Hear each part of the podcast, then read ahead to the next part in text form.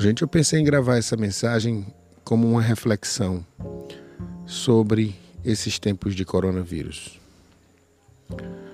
Eu tendo a ter uma visão um tanto teleológica, embora eu saiba que é muito sedutora a ideia de que as coisas simplesmente acontecem aleatoriamente.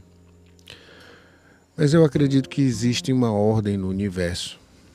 Eu acredito que existe. Talvez não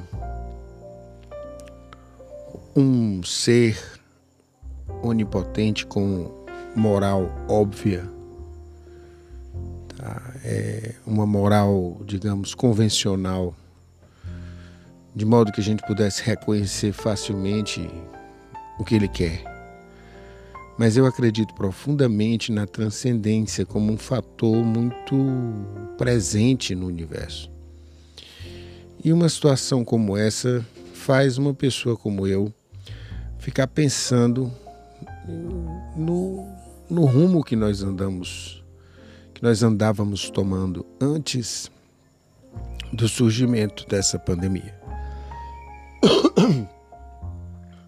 Eu hoje passei o dia todo meio. Eu hoje passei o dia todo confinado, como há mais de uma semana. Hoje deve estar completando uma semana, eu acho. Foi no dia 19 que começou o confinamento e ele seguiu nos dias seguintes. E eu estou sem sair de casa esses dias todos, exceto por uma ou outra ida ao supermercado. E convivendo um pouco mais com a minha família, é, trabalhando de casa às vezes. Nem todos os pacientes decidiram embarcar no atendimento virtual.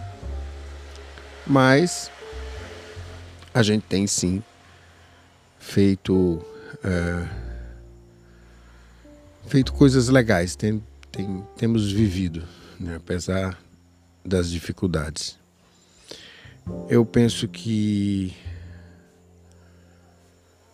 o mundo estava correndo num sem limites, de uma maneira desenfreada. Né? a economia ela é baseada em crescimento contínuo né? e nada cresce continuamente, nada cresce indefinidamente. Nem a economia e nem nada que seja vivo, nenhum sistema complexo, ele tem crescimento infinito. Em algum momento, algum fator se interpõe nesse crescimento, detém o crescimento contínuo, porque ele ele vai se tornando desarmônico se ele é como se numa sinfonia um dos, dos um dos instrumentistas resolvesse tocar mais alto que os outros, fazer mais força nas cordas ou então bater mais alto nos tambores. Ele iria simplesmente bagunçar a música inteira os outros instrumentistas ou iriam parar de tocar, ou eles iriam continuar tocando se tivesse uma necessidade enorme da música seguir.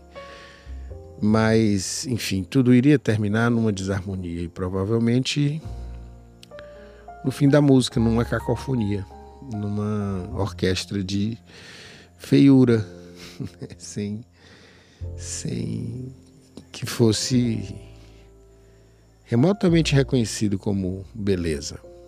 Né? E na natureza, a harmonia se expressa como beleza, tanto visual quanto auditiva, quanto sensorial, senestésica, de várias maneiras, como beleza. Então eu acho que tem uma coisa boa em dar uma parada. É uma forma da gente refletir. Quando a gente não para, a gente segue no automático, fazendo o que a gente está habituado a fazer. E isso termina sendo uma coisa que nos tira bastante a consciência, a capacidade de escolha. Quando você está no automático, você simplesmente não pode refletir, não dá tempo, né? Você tem que sair todo dia, você tem que pegar o busão todo dia, você tem que ou, o carro para ir para algum lugar, fazer alguma coisa com alguém. E agora você tem os seus próximos, como talvez há muito tempo não estivessem tão próximos. E tem você e seus pensamentos. Sabe, não sei se você já ouviu falar em pessoas que não aguentam o silêncio. Elas têm que ficar falando, elas têm que ficar ouvindo, elas têm que ficar vendo vídeo, elas não aguentam o tédio. Ultimamente, muita gente, todos nós, somos vítimas desse mal, de a gente não aguentar o tédio, não aguentar essa certo marasmo que às vezes nos acomete. Um exemplo muito comum disso é o domingo, né? E a coisa vai ficando assim morna, aquela tarde de domingo e tal. Pois pronto, todo dia é uma tarde de domingo agora. E nós estamos sozinhos perante os nossos espelhinhos, né, que são as pessoas que a gente escolheu conviver ou que a gente foi forçado a conviver pelo evento do nascimento. E nós, diante uns dos outros, o que, que se produz entre nós? É bom, é ruim? Por que, que é bom, por que, que é ruim? A gente tem tempo, né? Vamos pensar sobre isso. Talvez muitas das coisas que a gente fica ansiando, a gente fica desejando, elas estão bem no alcance da mão. A gente não enxerga porque porque estava ocupado fazendo coisas habituais. Né? E quando os hábitos são cortados, embora uma parte nossa não goste muito da suspensão do hábito, uma outra parte, que muitas vezes é ativada até pelo tédio, ela começa a criar. Talvez ela comece a compor, Talvez ela possa desenhar. Talvez ela possa escrever ou cantar. Talvez você descubra um talento que você não tinha. E aí, claro,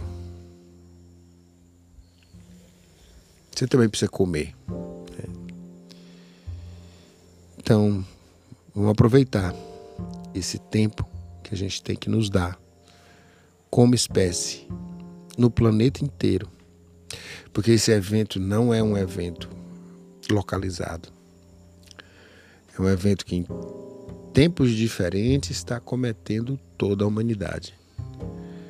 E aí se fala, não, mas é letal para os velhinhos. Hoje mesmo, uma garota britânica de 22 anos, sem histórico de doença prévia, simplesmente contraiu o coronavírus, virou pneumonia, foi para o ventilador e veio a óbito. Hoje. Então, era essa a reflexão que eu queria deixar para vocês. Tem a morte de um lado e a vida que a gente, há bem pouco tempo atrás, era invisível para nós, do outro lado. Né?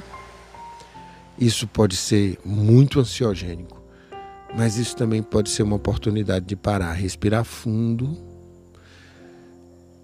Enquanto a gente. Eu não resisto a uma piada dessas. Enquanto a gente não está no respirador artificial. Respirar fundo e olhar ao redor. E se reconhecer. E talvez até se reinventar.